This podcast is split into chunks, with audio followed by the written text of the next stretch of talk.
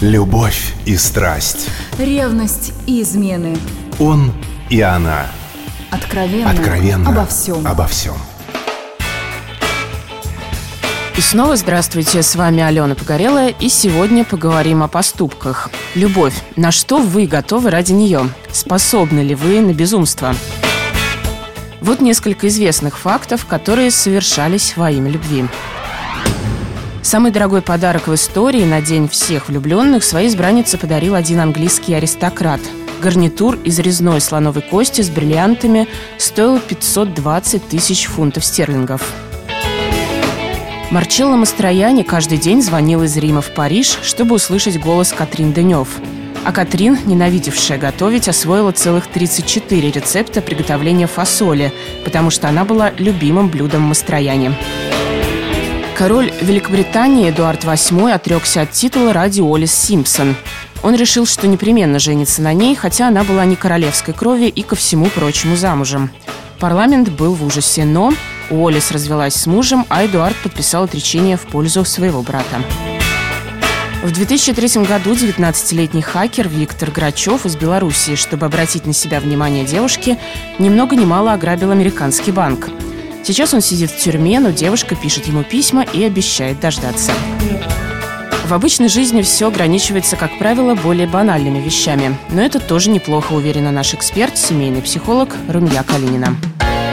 Та же самая девушка, которая, может быть, не любит готовить, но встречая молодого человека, она каждый раз что-то придумает. Ну, в крайнем случае, позовет подружку, которая ей это поможет приготовить, да? Молодой человек, опять-таки, тоже, может быть, не сильно занимаясь своей внешностью, тем не менее, будет, например, там, по друзьям собирать какую-то стильную одежду и одеваться ради нее. То есть мы готовы давать, мы готовы, ну, стараться делать для того, чтобы привлечь другого человека и, ну, завоевать его, пусть будет такое слово. Хорошо выглядеть или приготовить ужин превосходно. И даже, наверное, поможет завоевать человека. Но можно придумать что-то более оригинальное. Возьмем, например, 13 век до нашей эры. Падение Трои. Именно такую цену уплатил троянский царевич Парис за обладание женой спартанского царя Еленой. Десять лет осады города, погубленные ценные породы дерева, из которых греки соорудили троянского коня. Но все закончилось хорошо. Париса убили, Елена вернулась к Минилаю, а исполнитель роли Ахилла Брэд Питт получил за участие в фильме 17-миллионный гонорар. Конечно, таких примеров в истории много, и еще один я оставила на десерт.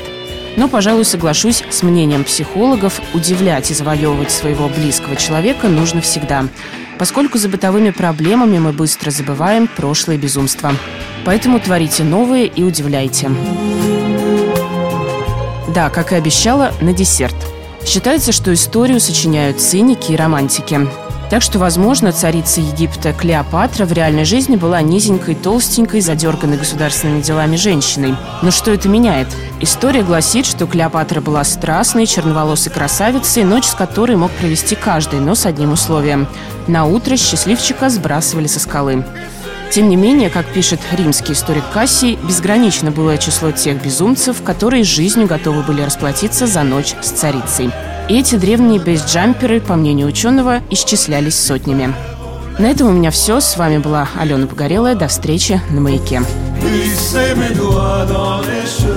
d'Esmeralda.